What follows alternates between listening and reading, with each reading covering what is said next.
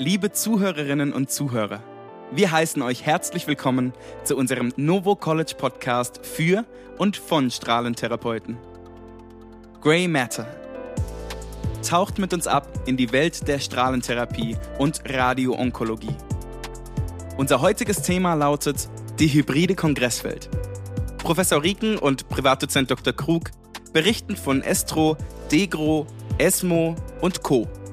Viel Spaß bei der fünften Folge Grey Matter mit Olaf Wittenstein.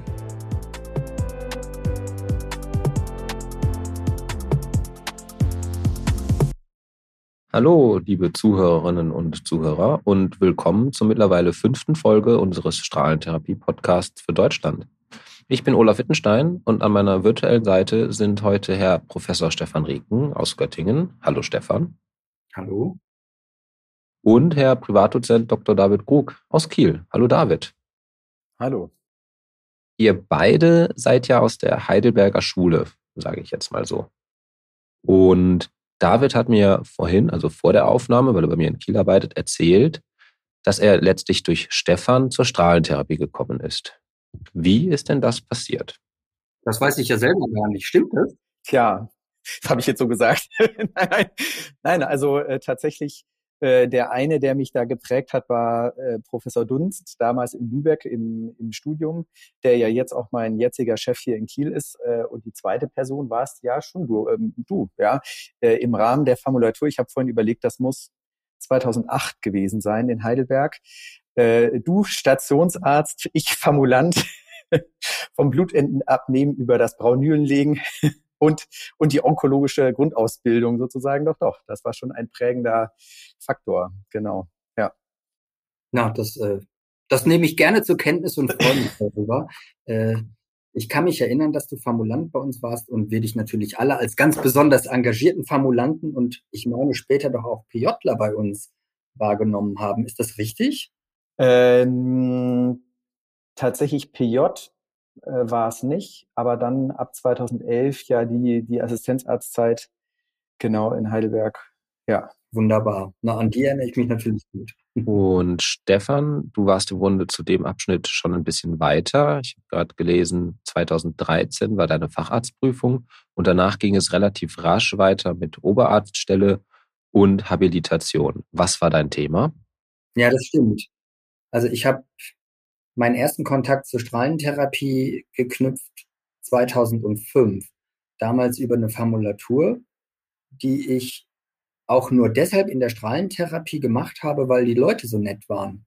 Das meine ich ganz ehrlich. Ähm, ich wusste nicht, dass das ein eigenes Fach im Sinne eines eigenen Facharztes ist und bin über Freunde und Bekannte dort, ich sag mal nicht hineingestolpert, aber hineingeraten und habe mich dann so wohl gefühlt, ähm, weil das nachdem ich lange Zeit mich für Nuklearmedizin oder Radiologie interessiert hatte, genau die Lücke gefüllt hat, die ich beobachtet habe in diesen rein diagnostischen Fächern, nämlich dass man so einen engen Patientenkontakt hat. Und so bin ich 2006 zum PJ wiedergekommen. Ab 2007 habe ich dort gearbeitet und dann gut fünf Jahre später habe ich den Facharzt gemacht. Bin immer in Heidelberg geblieben und habe dort, ich sag mal so, diese typischen Karriereschritte durchlaufen. Also Facharzt, Habil, Oberarzt, erster Leitender und, und so weiter. Und jetzt seit heute genau, also wirklich heute genau vor drei Jahren habe ich in Göttingen angefangen. Hm. Okay. Ich habe ein bisschen recherchiert und auf der Degro-Homepage wisst ihr vielleicht auch nicht, aber da kann man ja bei jedem Referenten äh, ein bisschen was herausfinden. Und da steht zum Beispiel, dass dann 2019 die Rufe auf die Lehrstühle für die Strahlentherapie in Bonn, Graz und Göttingen an dich herangetragen worden sind. Ja, das stimmt. Jetzt frage ich ja mich, Entschuldigung, jetzt mhm. frage ich mich, äh, ist das normal, dass man in Richtung drei Lehrstühle gerufen wird? Oder war das schon eher besonders und du hast dir dann einen ausgesucht? Ach, ob das normal ist oder nicht, das weiß ich nicht. Das müssen andere beurteilen. Rausgesucht habe ich mir einen, das stimmt. Ähm, es gab ja auch vorher Bewerbungsverfahren, die weniger erfolgreich waren. Ähm, irgendwann, so im akademischen Leben, fängt man ja mit diesen Bewerbungen an. Und was ich heute meinen Oberärzten und Oberärztinnen sage, wurde ja auch damals mir gesagt, die erste Bewerbung schreibt man, um überhaupt mal festzustellen, dass noch ganz, ganz viel fehlt, um so eine Position zu bekommen. Das heißt, die hat eigentlich eher das Berufs, strategische oder karriereorientierende Ziel, dass man mal zu Papier bringt, was man denn glaubt, was einen qualifiziert, so eine Stelle bekommen zu können.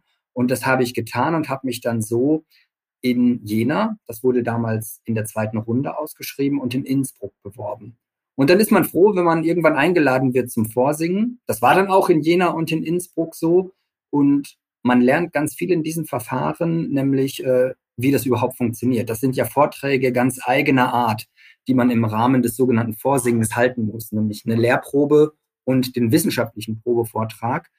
Das sind zwei Vorträge, die man vorzubereiten hat und danach hat man ähm, ein Kommissionsgespräch, das in der Regel immer freundlich ist, aber natürlich auch das Ziel verfolgt, die Kandidatinnen und Kandidaten so ein bisschen aus der Reserve zu locken und auch zu überprüfen, ob oder ob nicht man sich denn gut auf diesen Standort vorbereitet hat. Und das muss man lernen, das muss man üben. Das trainiert man genauso, wie man andere Fertigkeiten im Leben trainiert. Und dann klappt es irgendwann mit Listenplätzen. Das war bei mir in Innsbruck nicht der Fall. In Jena hat dann die Liste geklappt und nachdem ich es zweimal geübt hatte, hatte ich dann das Glück, und das war ein Glück, dass viele Stellen frei wurden, dass ich in Bonn, in Graz und in Göttingen zum Zuge kam. In Bonn tatsächlich erst auf dem zweiten Listenplatz, nachdem der Erstplatzierte abgesagt hatte. In Graz und in Göttingen dann aber auf Platz eins. Und dann konnte ich tatsächlich so ein bisschen aussuchen. Das war auch eine für mich ganz äh, glückliche Situation.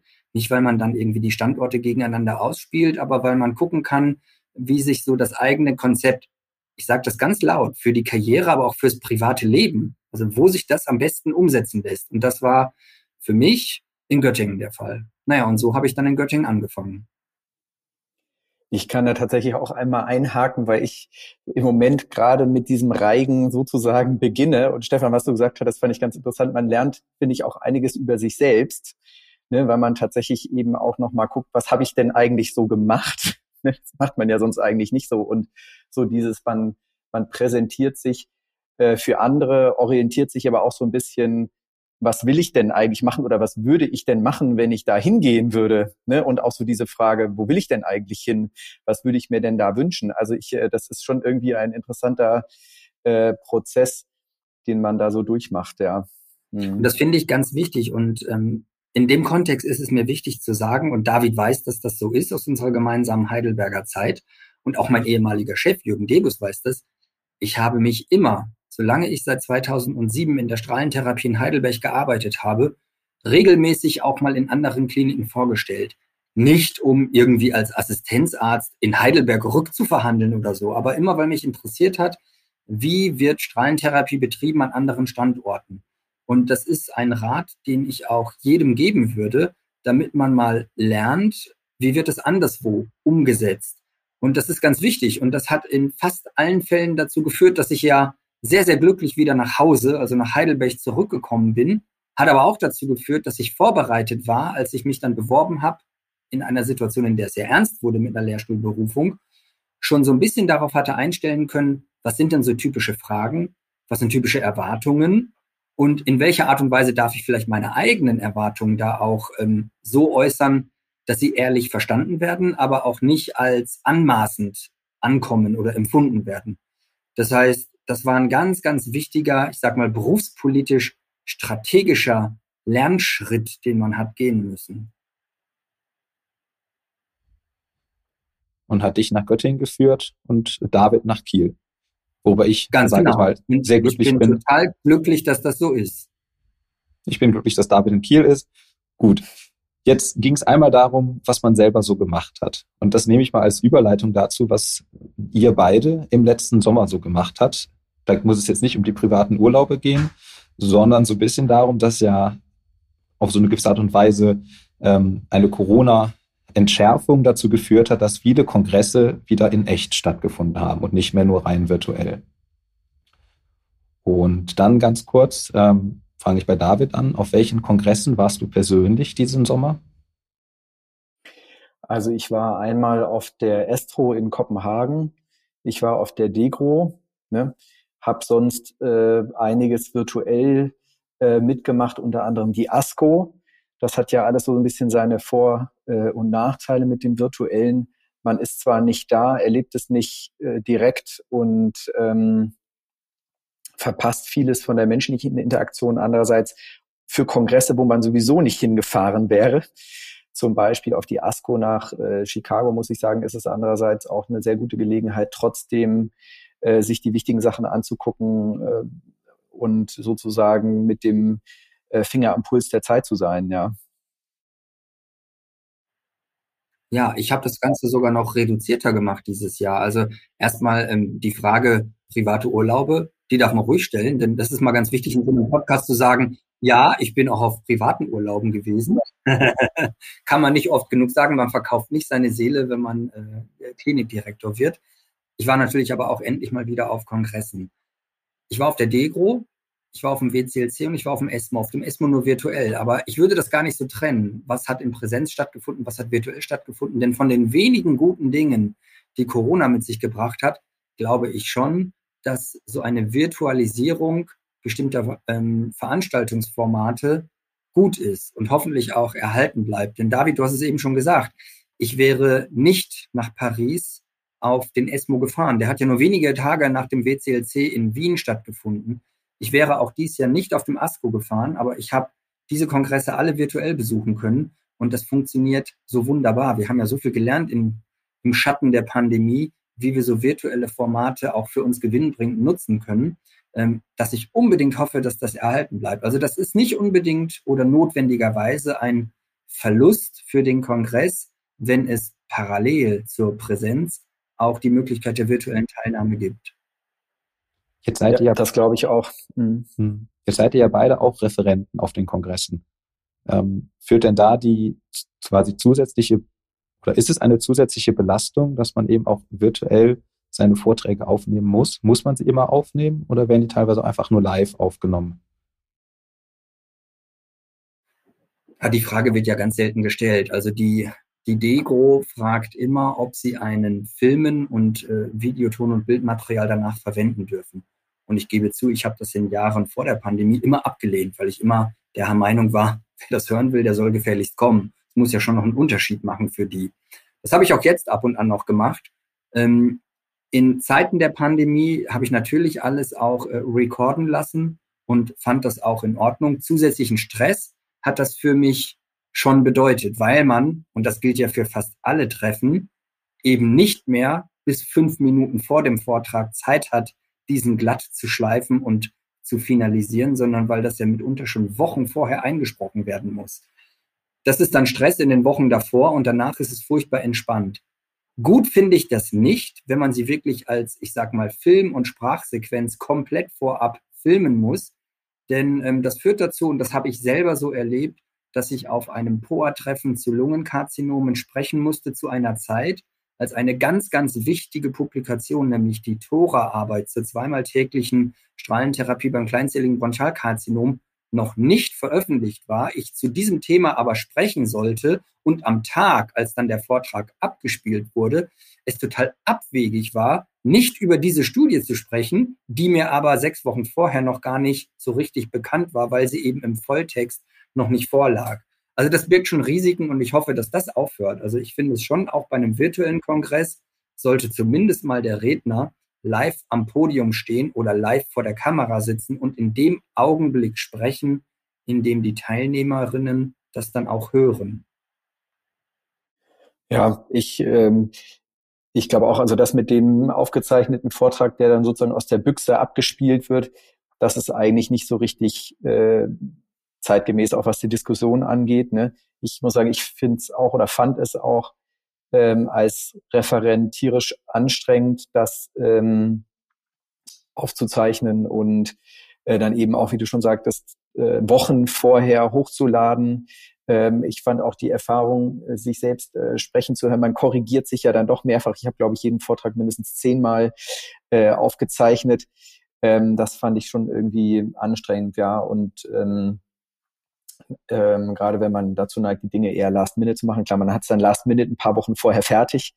Das wird dann entspannt, aber es verschiebt sich einfach nur. Und genau die Aktualität der Vorträge ist dann auch, ich habe jetzt im Dezember einen Präsenzvortrag auf dem San Antonio Breast Cancer Symposium, wo interessanterweise das in Präsenz passiert, aber der Vortrag trotzdem einen Monat vorher fertig sein soll. das ist äh, für mich nicht nachvollziehbar, was, was da die Hintergründe sind. Aber gut, ja. Ich gebe zu, ich habe das auch schon abgelehnt und gesagt, mache ich nicht. Und sie haben mich trotzdem nicht rausgeworfen. Man erlebt ja, man erlebt ja mitunter auch ganz skurrile Dinge. Ich habe im vergangenen Jahr einen äh, Lungenvortrag halten müssen und wer mich kennt, der weiß, dass ich manchmal nicht so ganz genau mit der Zeit nehme und vielleicht länger und mehr quatsche, als ich soll. Und äh, so war das auch da, weil ich wusste, dass ich eigentlich zu viele Folien habe, habe ich dann für die Videoaufnahme schon bewusst besonders schnell gesprochen. Das war trotzdem zu lang für die acht Minuten, die man mir gewährt hatte. Und dann war von den Kollegen der Technik ganz einfach der Vortrag etwas beschleunigt worden, damit er denn dann in diesen acht Minuten passt. Kurzum, das, was ich dann da selber mich habe sagen hören, ich war ja als Zuhörer in meinem eigenen Vortrag, war so skurril, schon fast comichaft in einem Tempo, dass ich, selbst ich als Redner meines eigenen Vortrags, fast nicht in der Lage war, mir selbst zu folgen, was ich denn darunter gerast habe. Ne? Ähm, kurzum, nein, das finde ich nicht gut. Virtuelle Teilnahme finde ich gut, aber live sprechen, von wo auch immer, finde ich schon ganz, ganz wichtig. Okay, und gerade, ich finde spannend, die Geschichte mit der Aktualität auch. Also, das reibt natürlich an so einem Vortrag dann. Ähm, zum Thema, ja, was soll ich sagen, Aktualität. Wenn ihr jetzt dann auf den Kongress fahrt, wann fangt ihr an, euch Gedanken zu machen, was ihr euch auf dem Kongress eigentlich anhören wollt? Oder gibt es eh schon eine Timeline, weil ihr zu gewissen Veranstaltungen hin müsst? Ich spreche jetzt einmal zuallererst David an. Ganz kleine Sache, aber ähm, als David und ich zusammen von Kiel nach Kopenhagen zur Estro gefahren sind für eine Eintages, also wir waren einen Tag da, da war im David war klar, dass er am Sonntag hochfährt, weil da von der, ich glaube, von der Mama-Gruppe ein Meeting stattgefunden hat, wo im Grunde vorher die Einladung schon stand. Das hätte mit dem wissenschaftlichen Programm, was man als Assistenzarzt oder sieht, nichts zu tun. Ne, deswegen, wie viel Einladung auf die Art und Weise trudeln bei euch ein? Und andersrum, wie bereitet ihr euch auf den Rest vor, was ihr uns euch anhören wollt? Und dann gerne David einmal an dich. Ja, ich glaube, das kommt immer so ein bisschen auf den Kongress drauf an und ob man eben tatsächlich in einer sozusagen passiven Zuhörer oder aktiven Referenten und wie auch immer gearteten Expertenrolle sozusagen da steckt.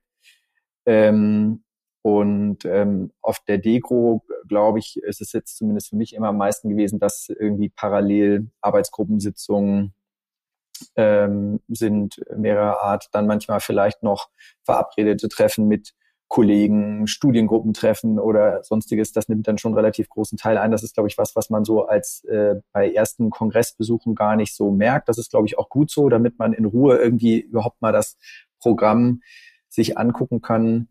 Ähm, ist das schon, schon sinnvoll. Aber ich glaube, je länger man dabei ist, Stefan, und dir wird das erst recht so gehen, äh, desto mehr Verpflichtungen sozusagen hat man auch, glaube ich, am, am Rande des Kongresses. Andererseits muss ich sagen, in, auf der Estro habe ich es äh, insofern genossen, dass äh, die Entscheidung dann ziemlich kurzfristig viel hinzufahren und ich sonst keine Treffen hatte und dann den Rest des Kongresses einfach mal gucken konnte und hinlaufen konnte, wo ich wollte. Ja, aber sonst nimmt das schon auch einen großen, großen Teil ein. Ich weiß nicht, Stefan, du, du wirst wahrscheinlich Ähnliches ähm, zu berichten haben. Ja, ich habe, die Frage wird einmal selten gestellt, deshalb versuche ich gerade zu rekapitulieren, wie ich mich für einen Kongress vorbereite. Ähm, Hand aufs Herz, die Vorbereitung fängt meistens erst auf dem Weg dahin an, wenn es darum geht, den Stundenplan zusammenzustellen. Man hat ja in der Regel selber Vorträge zu halten und Beiträge zu leisten. Davon ist ja ein idealerweise größerer Teil das Vortragen der Ergebnisse, die man vorab per Abstract eingereicht hat. Und das erfährt man ja in der Regel Monate vor dem Kongress. Und diese Termine, die sind dann bei mir im Kalender.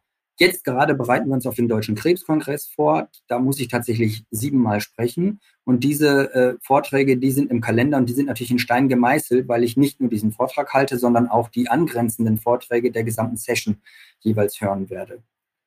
Dann kommt ja häufig noch dazu Vorträge, zu denen man eingeladen wird, meistens seitens der Industrie, mitunter auf Seite von Verbänden, von Selbsthilfegruppen also von solchen, die jetzt nicht gerade an der Wissenschaftlichkeit, sondern häufig an ähm, auch politischen Themen interessiert sind. Das sind dann auch so fixe Termine in den Kalendern. Das ist jetzt bei mir auf dem Krebskongress ein Vortrag. Damit ist ja schon, ich sag mal, so ein Skelett erstellt und die Randzeiten, zu denen ich auf jeden Fall nicht verfügbar sind, die stehen fest. Dann freue ich mich ehrlicherweise immer noch, wenn es ein Programmheft gibt, das ich blättern kann, denn das tue ich im Zug auf dem Weg dahin. Und dann würde ich jedem jungen Kollegen und jeder jungen Kollegin raten, als erstes gucke ich mir immer die Plenar-Sessions an. Denn in den Plenary Sessions, da werden ja die Dinge besprochen, vorgestellt, die man auf gar keinen Fall verpassen dürfte. Das heißt, das sind häufig Dinge, die practice-changing sind, also Studienergebnisse, die so wichtig sind, dass sie unser ärztliches Handeln schon in den nächsten Monaten verändern werden, weil sie vielleicht Eingang finden in Leitlinien oder so ähnlich. Da gucke ich mir an, welche Plenary Sessions es gibt und in der Regel versuche ich in alle Plenary Sessions zu gehen. Zweite Instanz wären dann Vorträge zu Themen, die mich interessieren. Also ich habe vielleicht einen wissenschaftlichen Schwerpunkt im Bereich des Lungenkarzinoms. Also gucke ich mir die Sessions an. Und was ist eine Session? Eine Session kann sein eine Postersitzung. Eine Session kann sein sowas wie Oral Abstracts, also Kurzvorträge. Oder es kann ein wissenschaftliches Symposium sein mit längeren Vorträgen. Und da versuche ich schon bei den Themen, die für mich wichtig sind, die gesamte Session anzuhören. In der Hierarchie, wie ich sie eben genannt habe. Die Vorträge sind am wichtigsten und die Abstracts und Poster Sessions sind auch wichtig, aber die würde ich fallen lassen, wenn ich es nicht zu den großen Vorträgen schaffe. Dann hat man Hand aufs Herz, meistens schon einen großen Teil des Tages gefüllt und in letzter Instanz würde ich dann schauen, was sind Themen, die vielleicht nicht unbedingt mein persönlicher Schwerpunkt sind, die aber einfach wichtig sind. Und dazu gehören dann auch die Educational Sessions oder die Refresher-Kurse auf der DEGRO. Ähm, das heißt, solche Dinge, die für Strahlentherapeutinnen und Therapeuten einfach wichtig sind. Mama, Prostata, Lunge, Metastasen als Entitäten oder aber Techniken, Stereotaxie, kombinierte Systemtherapien und dergleichen weiters. Also Dinge, in denen man ähm, artig und bescheiden sitzt und einfach etwas lernt aus Bereichen, in denen jeder von uns auch immer wieder Aktualisierungsbedarf hat. So, und wenn das getan ist, dann kommt in letzter Instanz die allerwichtigste Rubrik. Das ist das Socializing. Das heißt nicht, dass man die Nacht durchfeiert auf dem Kongress, sondern das heißt, dass man Leute trifft aus der eigenen Disziplin, aber auch auf den anderen Fächern, mit denen es einfach wichtige Dinge zu besprechen gibt und es sich auch ganz oft lohnt, wie immer im Leben, die mal privater besser kennenzulernen, weil dann die Zusammenarbeit auch gleich viel besser funktioniert. Und wenn man das getan hat, stellt man fest, dass der Tag eigentlich viel zu kurz ist und man muss wieder Dinge rausstreichen. Aber in der Bilanz äh, mittelt sich so ein gutes Kongressprogramm raus. Am wichtigsten, und da bin ich auch jetzt als Chef seit drei Jahren immer ganz biestig, wenn man auf einen Kongress geht, dann soll man auch bitte auf den Kongress gehen. Das Socializing kann ja auch dort stattfinden. Das ist nicht immer eine Selbstverständlichkeit, aber das ist ganz wichtig. Trauen Sie sich ruhig dahin, wenn Sie dahin gefahren sind. Ähm, sage ich jetzt mal an unsere Zuhörer und Zuhörerinnen, denn das macht Spaß. Ja, ich äh, glaube auch, Stefan, was du gesagt hast, im Prinzip, wenn man, wenn man das erste Mal oder das zweite Mal auf den Kongress fährt, ist es, glaube ich, äh, für die Vorbereitung wichtig zu verstehen, wie dieses Kongressprogramm aufgebaut ist und dass es eben verschiedene Arten von äh, Sitzungen gibt. Auch die DEGRO hat ja eigentlich dieses Prinzip der Plenary Sessions und Best Abstracts, heißt es ja bei der DEGRO, mittlerweile aufgegriffen und sozusagen die, wie auch immer, Blockbuster, auch wenn das äh, auf der Dego äh, nicht unbedingt immer Dinge sind, die man noch nie anderswo hätte hören können, aber zumindest sind es die Dinge, die das Fachgebiet aktuell bewegen und weiter bewegen werden. Ne? Ähm, das ist, glaube ich, auf jeden Fall wichtig und andererseits eben auch ähm, die, äh, wie du schon gesagt hattest, die sozusagen wissenschaftlichen Vortragssitzungen mit den, mit den in der Regel kurzen Abstracts, und die wissenschaftlichen Symposien mit dann Viertel, 20 Stunden ähm, Beiträgen zu aktuellen Themen in den jeweiligen ähm, Fachgebieten. Und ich glaube, dass es durchaus auch immer gut ist, das habe ich auch öfter mal so gemacht, sich Sachen anzuhören zu Themen, wo man sich eben nicht gut auskennt. Denn man neigt ja oft dazu, sich immer das Gleiche anzuhören und dann sind das irgendwie gefühlt manchmal auch immer die gleichen Leute, die die gleichen Vorträge vor den gleichen Gästen halten. Ne? Aber ich glaube, gerade jetzt so beim Krebskongress, das ist ja ein super Beispiel, wo das Programm extrem breit ähm, gestrickt ist und man sich eigentlich zu fast jeder Tumorentität was anhören kann und wo es sich oft auch lohnt, sich mal was anzuhören zu einer Tumorentität, wo man eigentlich keine Ahnung hat. Ne? Das ist, glaube ich, echt, kann man auf dem Krebskongress sehr gut nutzen. Keine Ahnung haben, das ist ein super Stichwort. Also eins, ähm, eine Angst will ich ja allen nehmen. Wenn man sich das erste Mal so ein Programm anguckt und da durchblättert und denkt als, ich sag mal, junger, weiterzubildender Assistenzarzt, Assistenzärztin, och, ich habe mich schon immer fürs Esophaguskarzinom interessiert. Und dann blättert man zu der Session und dann liest man dort meinetwegen sechs oder sieben Vorträge und sechs oder sieben Abstracts, die, und das geht uns allen so, ultra detailliert sind. Und man hat das Gefühl, man steigt dort in einem Fachgebiet, in dem man gerade erst angefangen hat, in einer Tiefe ein, dass man vielleicht gar nicht in der Lage ist, das zu verstehen man kommt ja immer und ist froh, dass man vielleicht die TNM kennt und in Grundzügen das therapeutische Konzept, das ist uns übrigens allen so gegangen. Und dann springt man auf einen rasenden Zug auf, der einen so führt in die Welten von äh, Biomarkeranalysen, von Therapien in der dritten Linie, von experimentellen, zellkulturellen Analysen und Ergebnissen, die man vielleicht nicht mehr in der Lage ist, im Abstract-Titel zu verstehen. Und trotzdem rate ich allen, geht da rein und hört euch das an.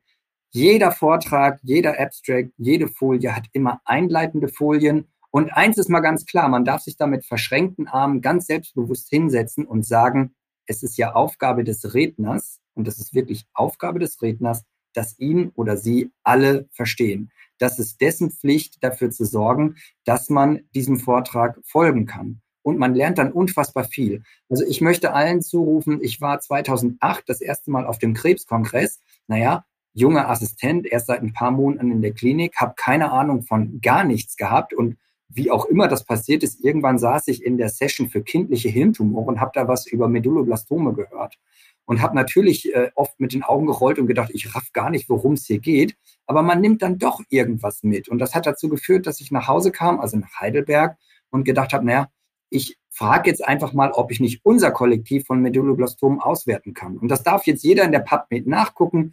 Danach habe ich dann in so einer kleinen Excel-Tabelle angefangen und am Ende aller Tage aber drei Manuskripte, eins im Labor und zwei zu klinischen Ergebnissen für Patientinnen und Patienten mit Medulloblastomen veröffentlicht, die auch heute überhaupt nicht mein Forschungsschwerpunkt darstellen. Aber ich bilde mir bis heute ein, naja, so ein bisschen kann ich mitreden, weil für einen Teil meines Weges habe ich auch die Medulloblastom-Patienten nachsorgen und begleiten dürfen und äh, meine zumindest einiges darüber zu wissen, was ich vielleicht niemals gewusst hätte, hätte ich mich damals nicht so naiv äh, in diese Session gesetzt.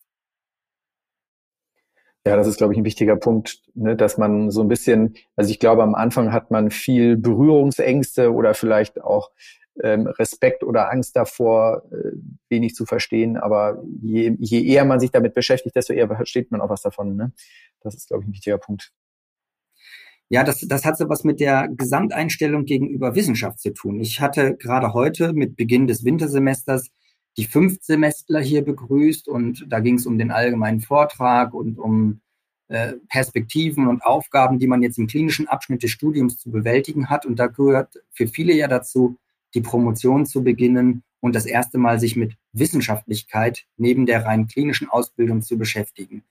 Und da bin ich immer wieder ein bisschen konsterniert, wenn ich merke, viele wissen ja so gar nicht, wie der Wissenschaftsprozess in Deutschland funktioniert, wie man promoviert, geschweige denn, wie man habilitiert, also was man tun muss, damit das passiert.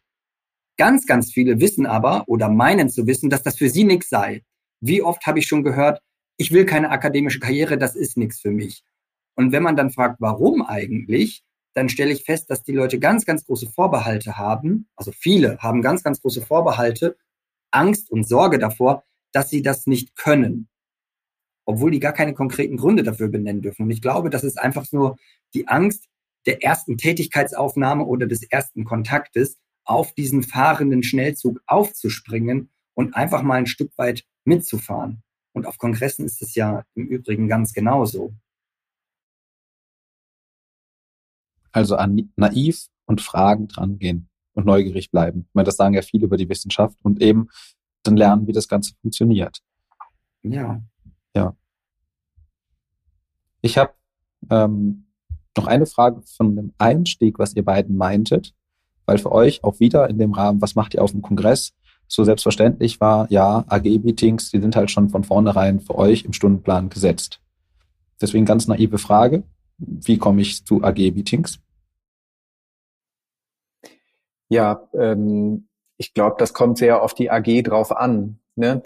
Also ähm, es gibt ähm, sicherlich AGs, die da extrem offen sind. Ein sehr positives Beispiel ist da, glaube ich, die AG Stereotaxie, habe ich zumindest so erlebt, ähm, wo, wo äh, immer ein reges äh, Kommen und Gehen ist, sich jeder reinsetzen kann und auch jeder bei wissenschaftlichen Projekten mitmachen kann. Das ist vielleicht auch was, was da an dieses Thema ganz gut anknüpft. Die AG Stereotaxie hat ja viele Projekte betrieben, ähm, klinische Auswertungen zur Rolle der stereotaktischen Bestrahlung beim Bronchialkarzinom in frühen Studien, aber auch zur Oligometastasierung, auch Kombinationen Strahlentherapie mit ähm, zielgerichteten Substanzen und ähnlichem. Und vieles hat enorm darauf gefußt, dass diese AG so offen ist, jeder mitmachen kann und jeder auch für diese Projekte Patientendaten einbringen kann. Ne? Das ist, glaube ich, ein, ein absolutes äh, Positivbeispiel. Die AGs sind aber, glaube ich, in sich auch da durchaus sehr ähm, heterogen. Ne?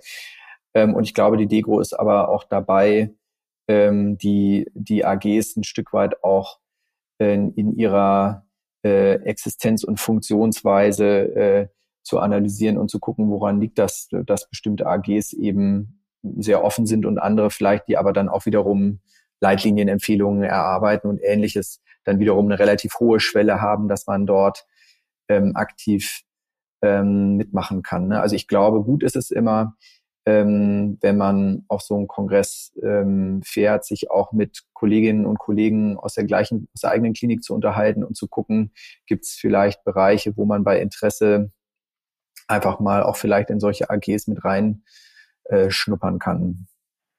Ja, und ich glaube, auf dem Kongress kommt man in der Regel nicht in so eine AG. Das ist meistens schon vorher passiert. Du hast eben die AG Stereotaxie genannt. Das ist ja eine ganz prominente, extrem erfolgreiche AG. Es gibt ja noch die AG zum Beispiel Palliativmedizin in der DEGRO. Das ist eine AG, die es schon seit sehr, sehr vielen Jahren gibt. Und wie kommt man da rein?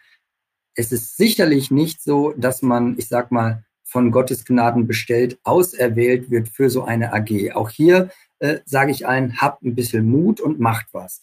Hier hatte sich die Frage gestellt vor vielen Monaten, dieses ganze palliative Bestrahlen, was bringt das eigentlich? Also ist die, ist die Lebensqualität wirklich besser und wie oft gelingt es uns bei der oberen Einflussstauung, bei einem exulzerierenden Tumor, bei einem blutenden Tumor, wie oft gelingt es uns wirklich, die Lebensqualität zu verbessern?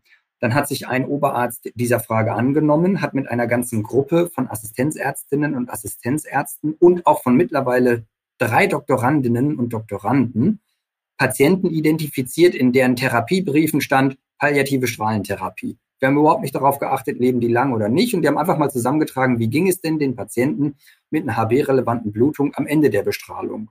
Und dann wurden die HB-Werte nachgeguckt, zusammengetragen. Daraus wird ein Abstract gemacht, daraus wird eine erste Publikation geschrieben. Dann kann man sagen, Mensch, das sind ja vielleicht interessante Daten für die AG Stereotaxie. Dann kriege ich als Chef eine Einladung dass es ein Arbeitsgruppentreffen gibt für die AG Stereotaxie oder für die AG Palliativmedizin oder für die AG Patientensicherheit.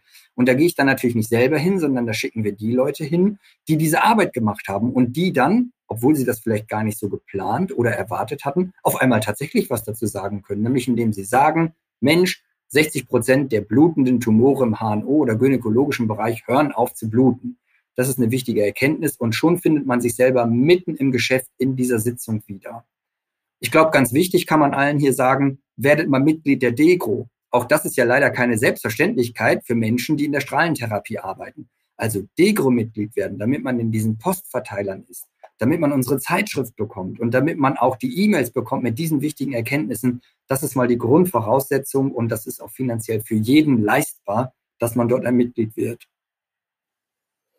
Was ich vielleicht auch noch mal, Stefan, du hattest es auch gesagt, ähm, Oberärztinnen und Oberärzte. Also ich glaube, dass ein ganz wichtiger Punkt auch ist, dass ähm, wir, und damit meine ich im Prinzip alle, die vielleicht so ab Oberarztebene aufwärts sind, auch die jüngeren Assistenzärztinnen und Assistenzärzte da ein Stück weit mit an die Hand nehmen und im Sinne eines Mentorings die Leute auch sozusagen dazu bringen und auch dazu äh, dafür begeistern, auch an solchen AGs mitzumachen. Ne, es sind ja oft also am besten ist es eigentlich, wenn es aus der klinischen Motivation, glaube ich, rauskommt oder äh, sagen wir mal, es eine Kongruenz gibt zwischen den klinischen und wissenschaftlichen Interessen. Ich glaube, dann kommt dabei am Ende am meisten raus und ähm, das glaube ich, ähm, kann ich aus meiner eigenen Perspektive noch gut nachvollziehen, dass man da vielleicht auch manchmal gewisse Berührungsängste hat. Das ist, glaube ich, auch okay. Aber ich glaube, dann ähm, sehe ich es auch irgendwo als unsere Verpflichtung, die jüngeren Leute da sozusagen ähm,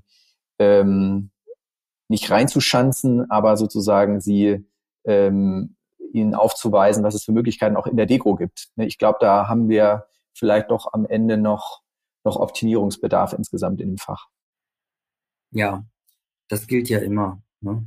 Also klar ist das wichtig, in den Nachwuchs zu investieren, ist, ist wahrscheinlich eine oder vielleicht sogar die wichtigste Hauptaufgabe. Dann multipliziert sich ja die Produktivität von ganz alleine. Ne? Und ich würde da allen Leuten sagen, folgt eurer Neugierde. Also äh, es ist immer unklug, sich ein Thema für die Klinik, für die wissenschaftliche oder didaktische Ausbildung deshalb zu wählen, weil man glaubt, dass man dann damit Karriere machen kann. Viel, viel einfacher ist es, etwas zu wählen, was einen wirklich brennend interessiert, denn dann wird das andere automatisch passieren. Das nehme ich dann einmal auf. Und zwar wieder, um zu dem Einstieg der Kongresswelt zu kommen. David, welches Thema interessiert dich brennend? Erste Frage. Und zweite Frage, fangen wir bei der Estro an. Was war da so der Blockbuster? Du hattest vorhin selber das Wort in den Mund genommen, ähm, wo du sagen würdest, das war eine Präsentation, die dir neue Erkenntnisse gebracht hat, die wir auch bald umsetzen können. Ja, also mein, mein Herzensthema ist äh, die Strahlentherapie des Mammakarzinoms.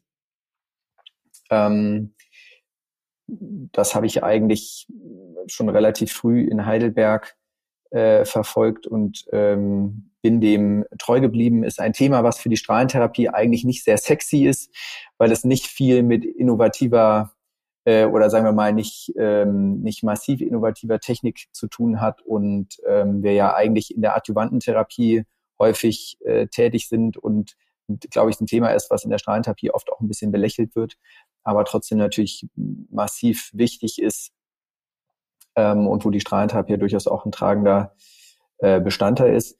Ähm, auf der Estro gab es zwei Studien zur hypofraktionierten Bestrahlung am Lymphabfluss. Beim Mammakarzinom ist ja so, die konventionelle Fraktionierung mit 1,8 oder 2 Gray bis um die 50 Gray ist mittlerweile zumindest, was die Bestrahlung, alleinige Bestrahlung der Brust oder der Thoraxwand angeht, mittlerweile eigentlich in allen Leitlinien in den Hintergrund getreten, ähm, zugunsten der moderaten Hypofraktionierung, also einer Bestrahlung mit 15, 16 Fraktionen bis etwa 40 Gray und ein bislang ähm, immer noch nicht ganz abgehaktes Thema ist die Frage gewesen, kann man die hypofraktionierte Bestrahlung auch ohne weiteres am Lymphabfluss ähm, machen, weil dort zumindest die Sorge bestand, dass aufgrund der höheren Einzeldosis vielleicht ein höheres Risiko bestehen könnte für Plexopathien.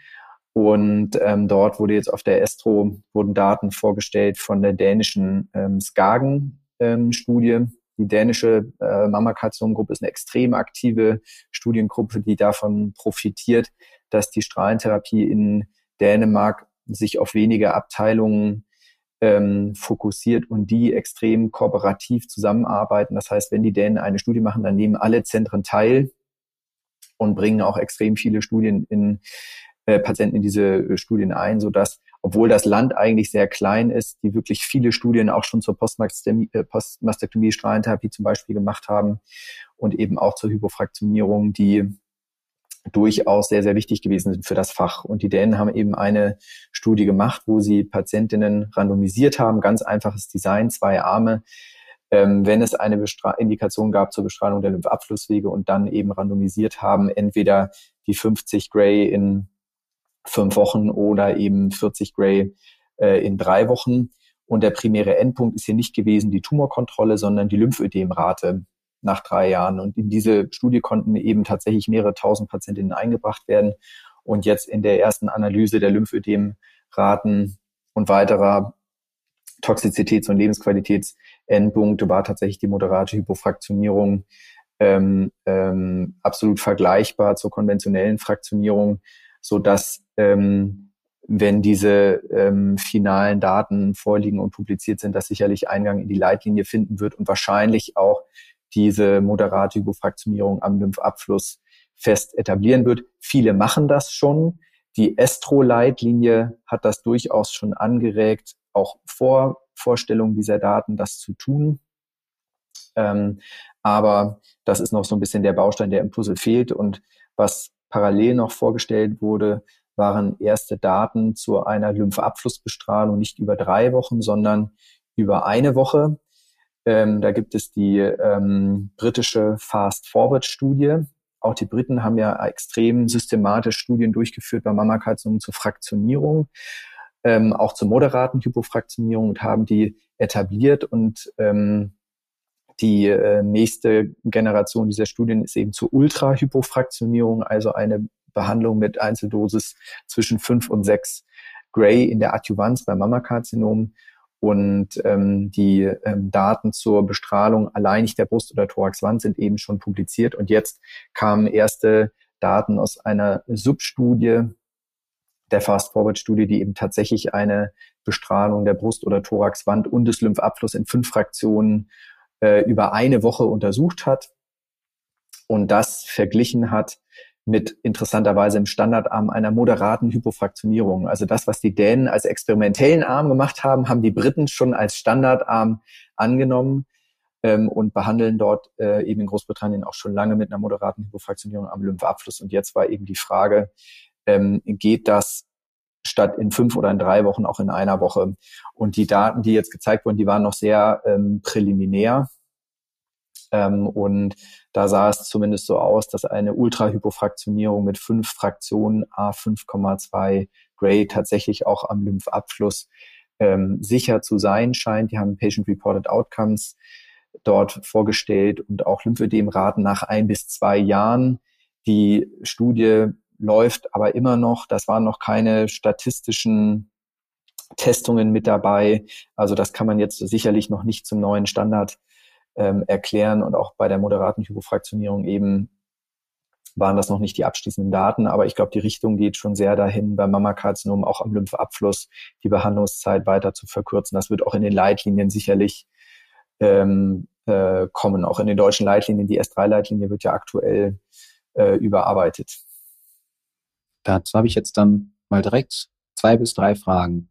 Erste Frage einfach die Kontrollgruppe der Briten, also moderat mhm. hypofraktionierte mhm. Bestrahlung und mhm. die Prüfgruppe der Dänen, moderat hypofraktionierte mhm. Bestrahlung. Hatten ja. die etwa ähnliche Ergebnisse, dass das deckungsgleich war? Ähm, tatsächlich war das relativ äh, ähnlich. Da muss man ja immer ziemlich aufpassen mit dem Vergleich unter den Studien. Einerseits, weil die Einschusskriterien nicht immer deckungsgleich sind. Ne? Das heißt, man muss gucken, waren das überhaupt ähnliche Patientenkollektive? Dann spielt jetzt gerade am Lymphabfluss, wenn es um Lymphödem spielt, ja eine große Rolle.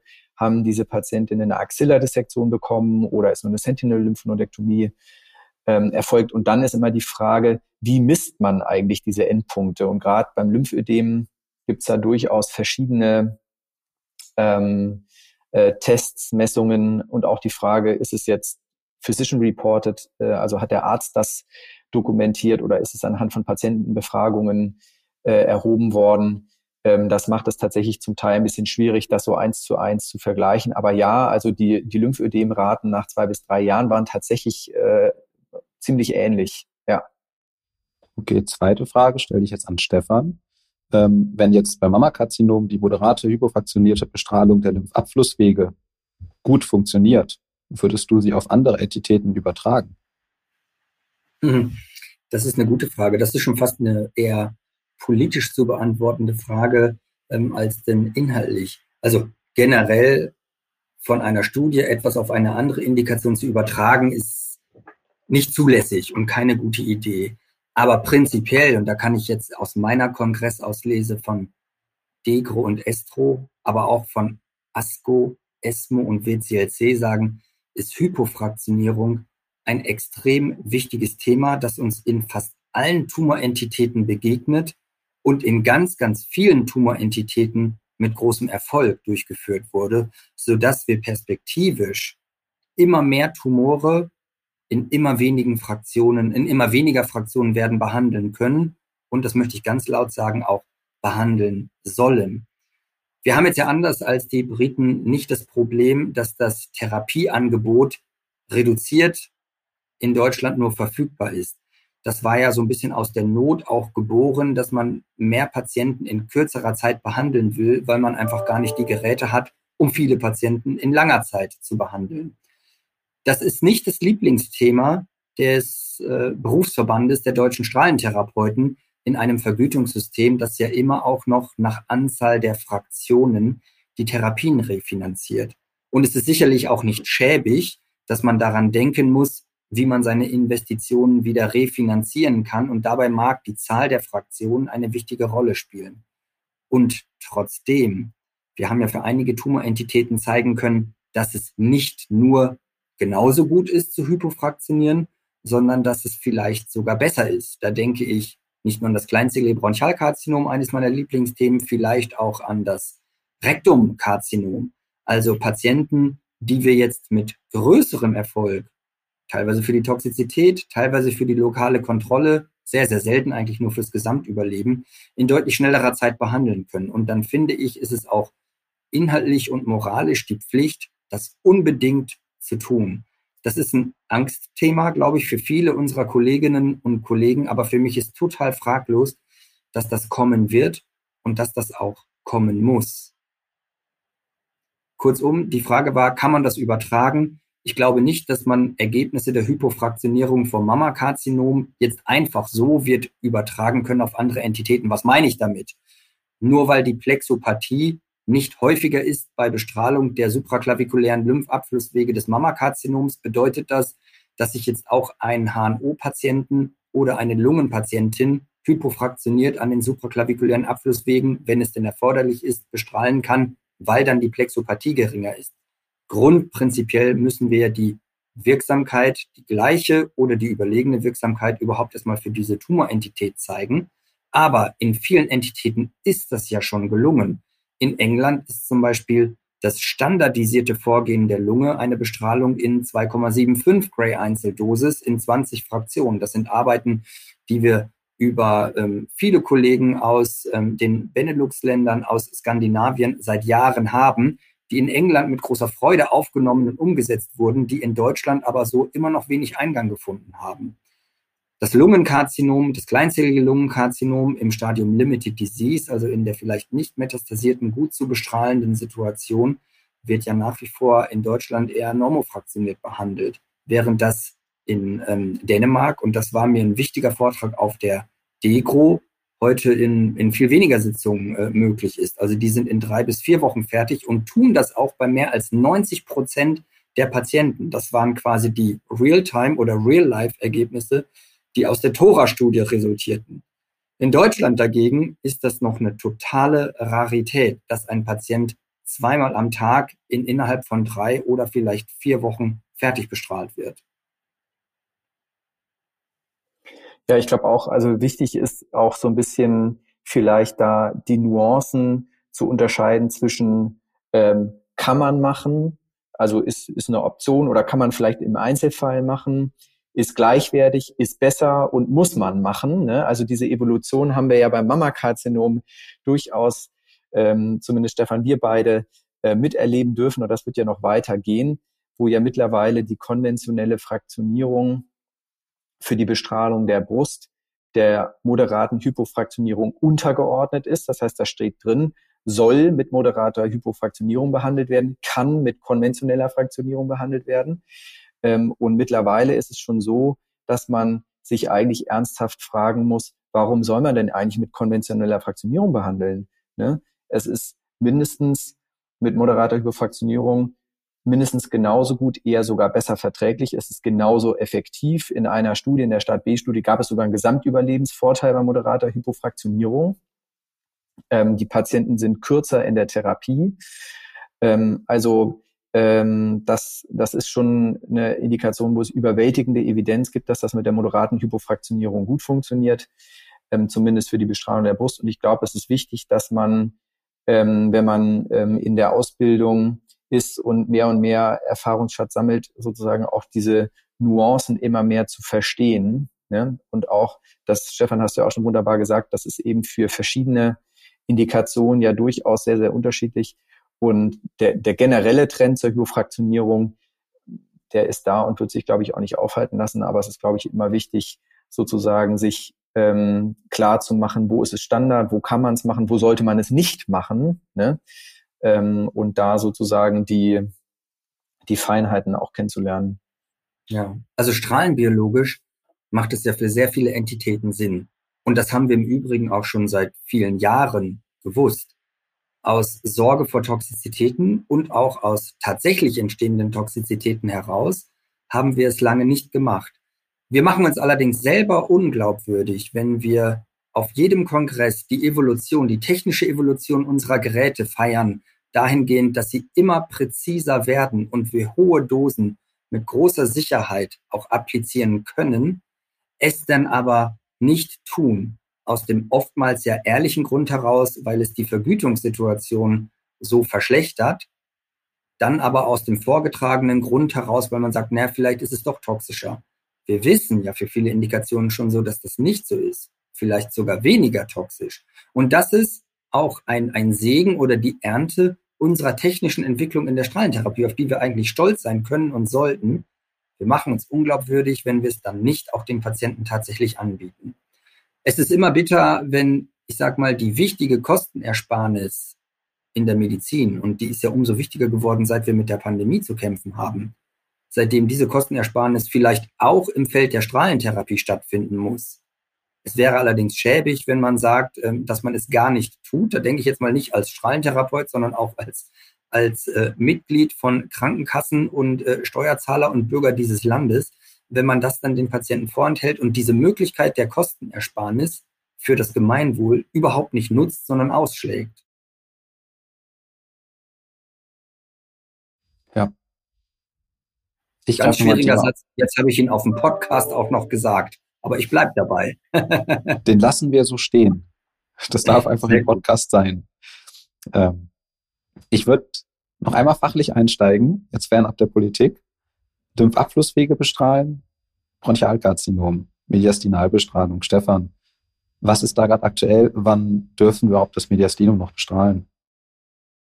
Ja, also da, da muss man unterscheiden, ähm, wir reden jetzt mal nur vom nicht kleinzelligen Bronchialkarzinom und müssen hier differenzieren, haben wir es mit einem operierten Patienten zu tun oder einem nicht operierten Patienten. So wie du die Frage gestellt hast, ist sie ja so ein bisschen politisch brisant und gewürzt mit Blick auf die postoperative Bestrahlung des lymphonodal befallenen Mediastinums, also die PN2-Situation. Und da gab es in den vergangenen Jahren da reden wir jetzt nicht über Degro oder Estro diesen Jahres, sondern eher über ASCO ESMO letzten Jahres, die Port-C-Studie aus China und die Langart-Daten, die jetzt äh, alle reif und final publiziert wurden und die für das Gesamtkollektiv keinen Vorteil haben zeigen können. Beide Studien waren ja darauf angelegt, einen Vorteil im krankheitsfreien Überleben durch die postoperative Bestrahlung des Mediastinums mit entweder 50 oder 54 Gray in Normofraktionierung nachzuweisen. Und beiden Studien mit in der Summe über 1000 Patienten ist dies nicht gelungen. Und deshalb ist die Conclusio zu Recht auch, dass die postoperative Strahlentherapie kein Standardverfahren in der Behandlung von nicht kleinzelligen Bronchialkarzinomen ist. Das heißt nicht, dass man niemanden mehr bestrahlen darf. Und das wird auch in beiden Arbeiten und in mehreren Subgruppenanalysen, die jetzt ja auf den Kongressen vorgestellt wurden, auch so deutlich gesagt. Wir haben jetzt ganz neu nicht nur die R1 und die R0 Situation, sondern auch die sogenannte R, Klammer auf, Un-Situation, also unsicher, ähm, insecure, uncertain.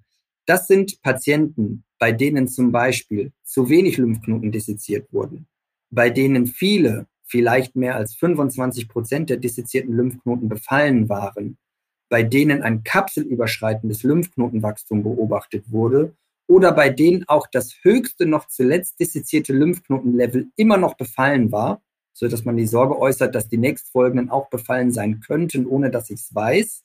Das könnten Situationen sein, in denen wir dann doch und sehr wohl einen Vorteil zugunsten der Strahlentherapie in dieser Situation sehen. Dies insbesondere, und das war die Auslese der ähm, Port-C-Studie bei Patienten, die dann mit einem Präzisionsverfahren, also mit einer IMRT behandelt werden.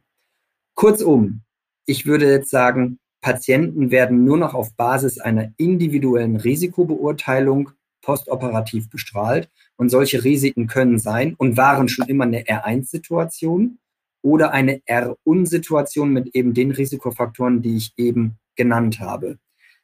Davon ausgenommen ist, und das muss man wissen, in beiden Studien hat ja die Bestrahlung das Risiko für ein mediastinales Rezidiv um etwa 50 Prozent senken können. Das war nicht primärer Endpunkt dieser Studien und deshalb sind die Studien auch dennoch nicht positiv. Aber man darf nicht vergessen, ein mediastinales Rezidiv ist von einer sehr, sehr hohen Morbidität begleitet. Und Patienten, die ein mediastinales Rezidiv erfahren, haben ein hohes Risiko, nicht nur daran zu versterben, sondern dies auch mit sehr hohem Leidensdruck zu tun. Kurzum, wenn ich denn dann solche Risikofaktoren, wie ich sie eben genannt habe, finde, dann neige ich schon dazu, dem Patienten auch eine solche Strahlentherapie anzubieten. Und so steht es auch in der neuen Konsultationsfassung der S3-Leitlinie.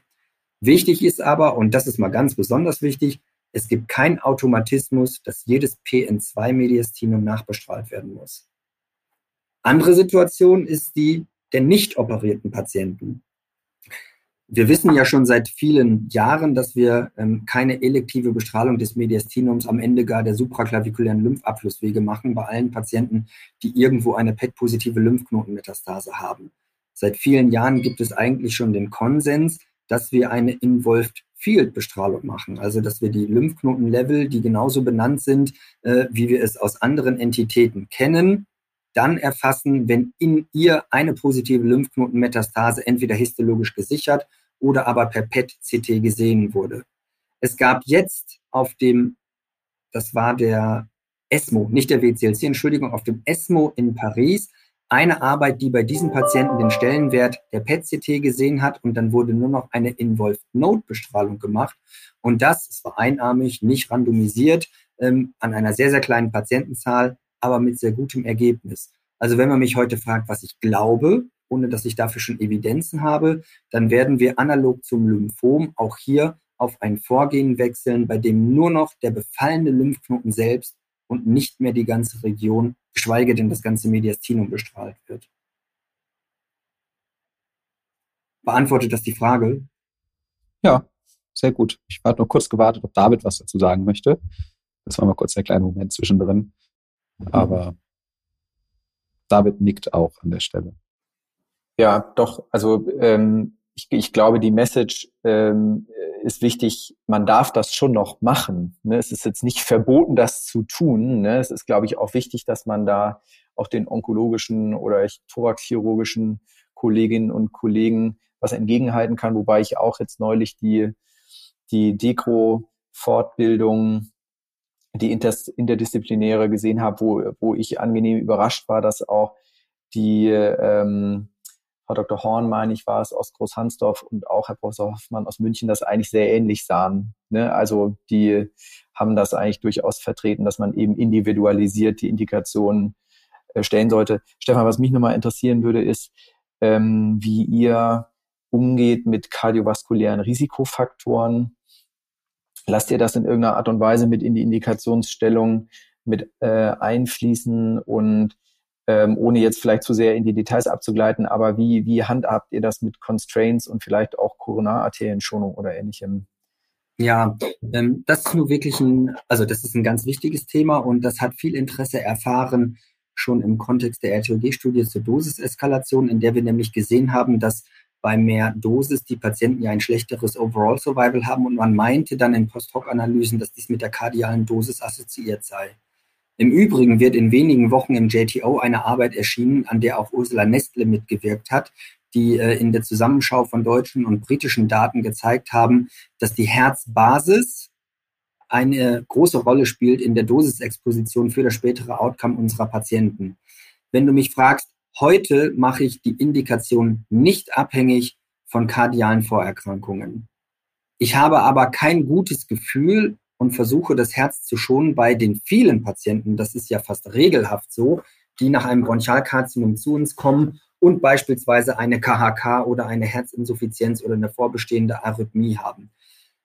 Es gab ja ähm, lange so ein 40 Gray Constraint, das meines Erachtens viel zu hoch gegriffen ist. Mit diesem Constraint hatten wir deshalb nie Probleme, weil wir ja kaum jemals über diese Dosis hinausgehen müssten.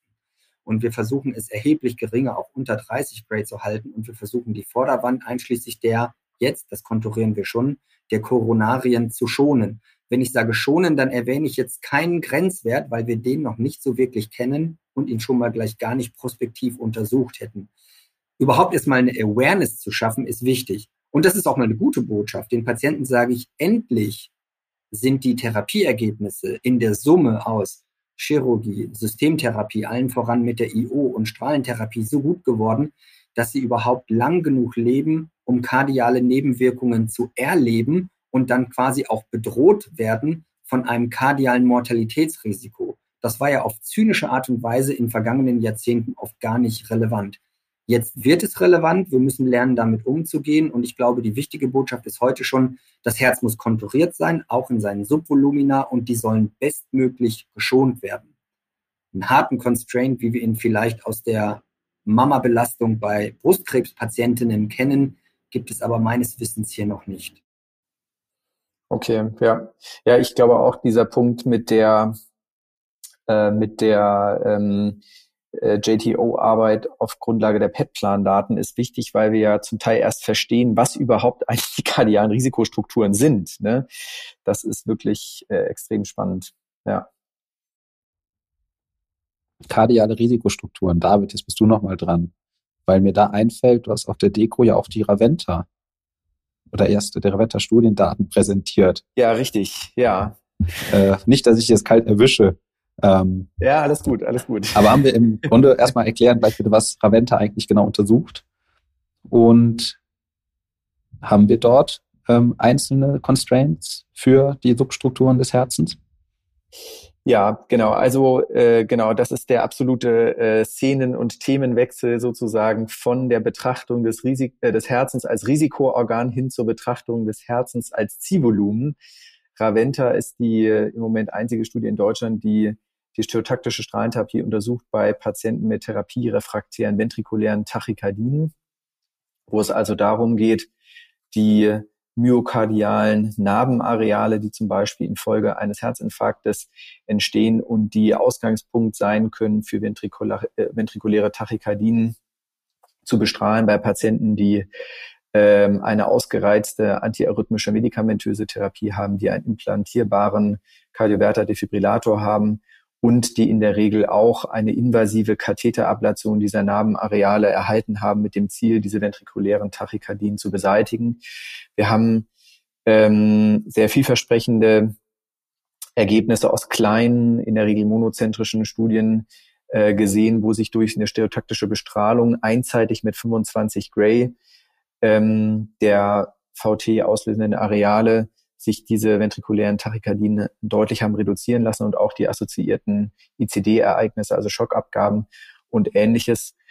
Und ähm, in der Raventa-Studie ist geplant, 20 Patienten zu behandeln. Das ist eine Phase 1-Studie, die jetzt mittlerweile an sechs Zentren in Deutschland ähm, läuft. Kiel ist eben das leitende äh, Zentrum und das war die Interim-Analyse der ersten fünf Patienten. Ziel ist es, die Sicherheit und Verträglichkeit zu zeigen. Und der primäre Endpunkt ist die Sicherheit und Verträglichkeit innerhalb von 30 Tagen nach der Therapie. Also eigentlich ein sehr früher ähm, Endpunkt. Und ähm, interessant ist tatsächlich, und das deckt sich auch mit den sonstigen Erfahrungswerten, dass wir erstaunlich wenig Toxizität sehen nach dieser Bestrahlung mit einmal 25 Gray.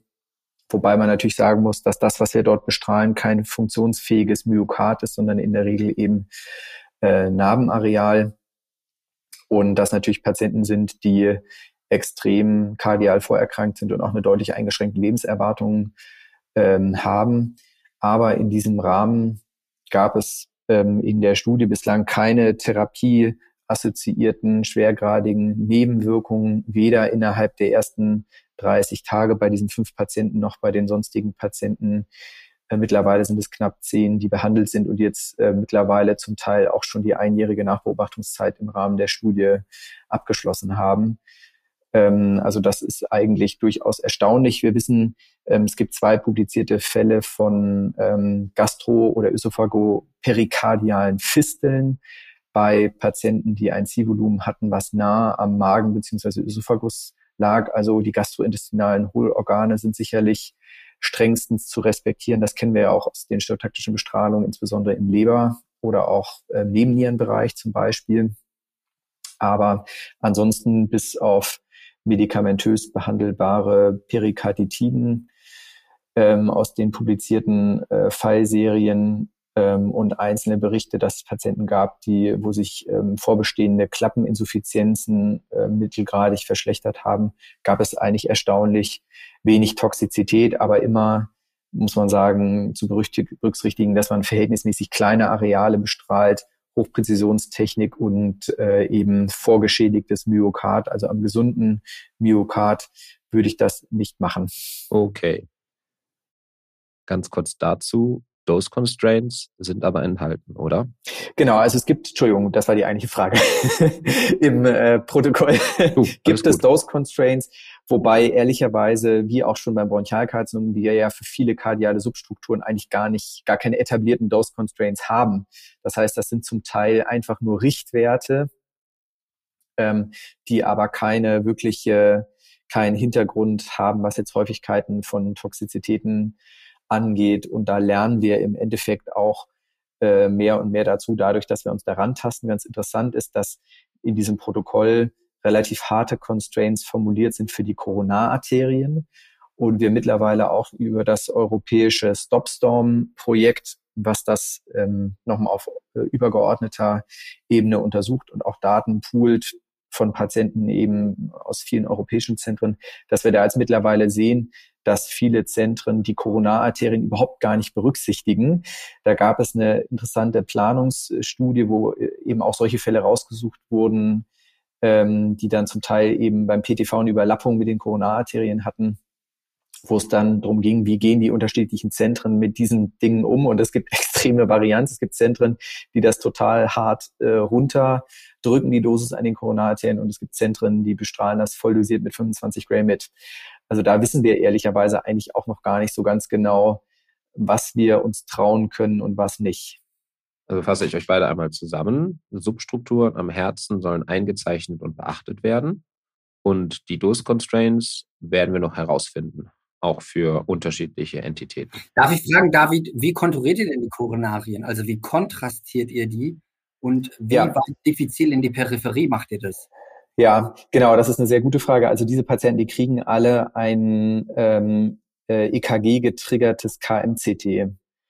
Ähm, das würde man ja auf dem Planungs-CT gar nicht sinnvoll konturieren können, muss man sagen. Ne? Ähm, und dann ist auch immer die Frage, wie gut kriegt man das von dem KMCT dann wiederum auf das Planungs-CT übertragen. Das sind ja in der Regel zwei verschiedene Untersuchungen. Ähm, und ähm, ich meine, dass das die proximalen drei Zentimeter wären, die, das war jetzt, glaube ich, der Konsens, dass das im Rahmen des Stopstorm-Projektes konturiert werden soll. Ähm, zumindest was die, den Riva angeht.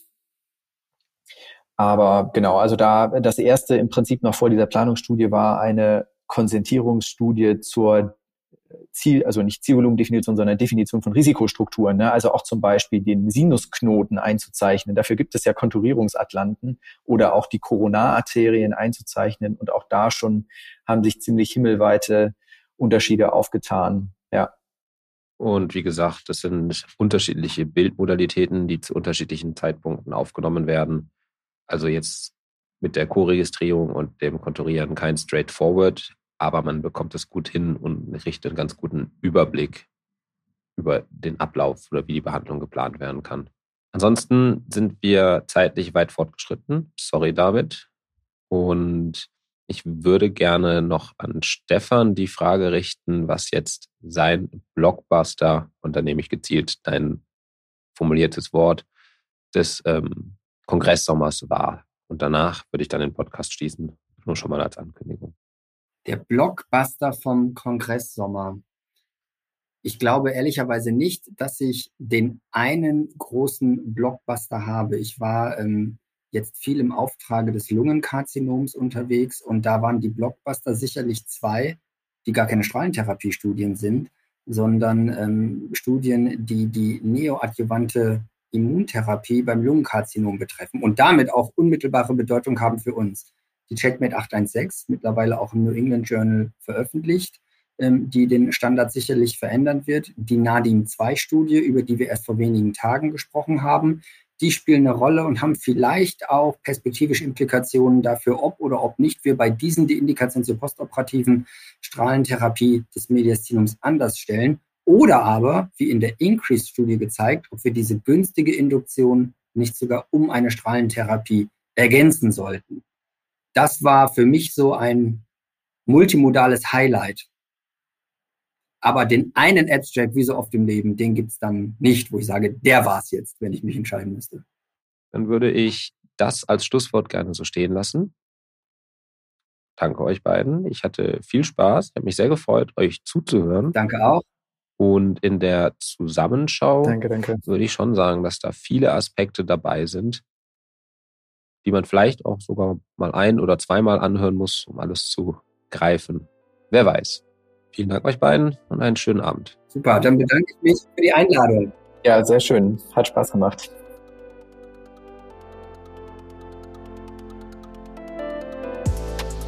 Das war Grey Matter, der Novo College Podcast von und für Strahlentherapeuten. Alle Novo College Podcast Folgen findet ihr auf unserer Novo College Website. Und habt ihr einmal Fragen oder möchtet eine Anmerkung mit uns teilen? Dann schreibt uns gerne eine E-Mail an info at novocollege.de. Bis zum nächsten Mal. Wir freuen uns auf euch.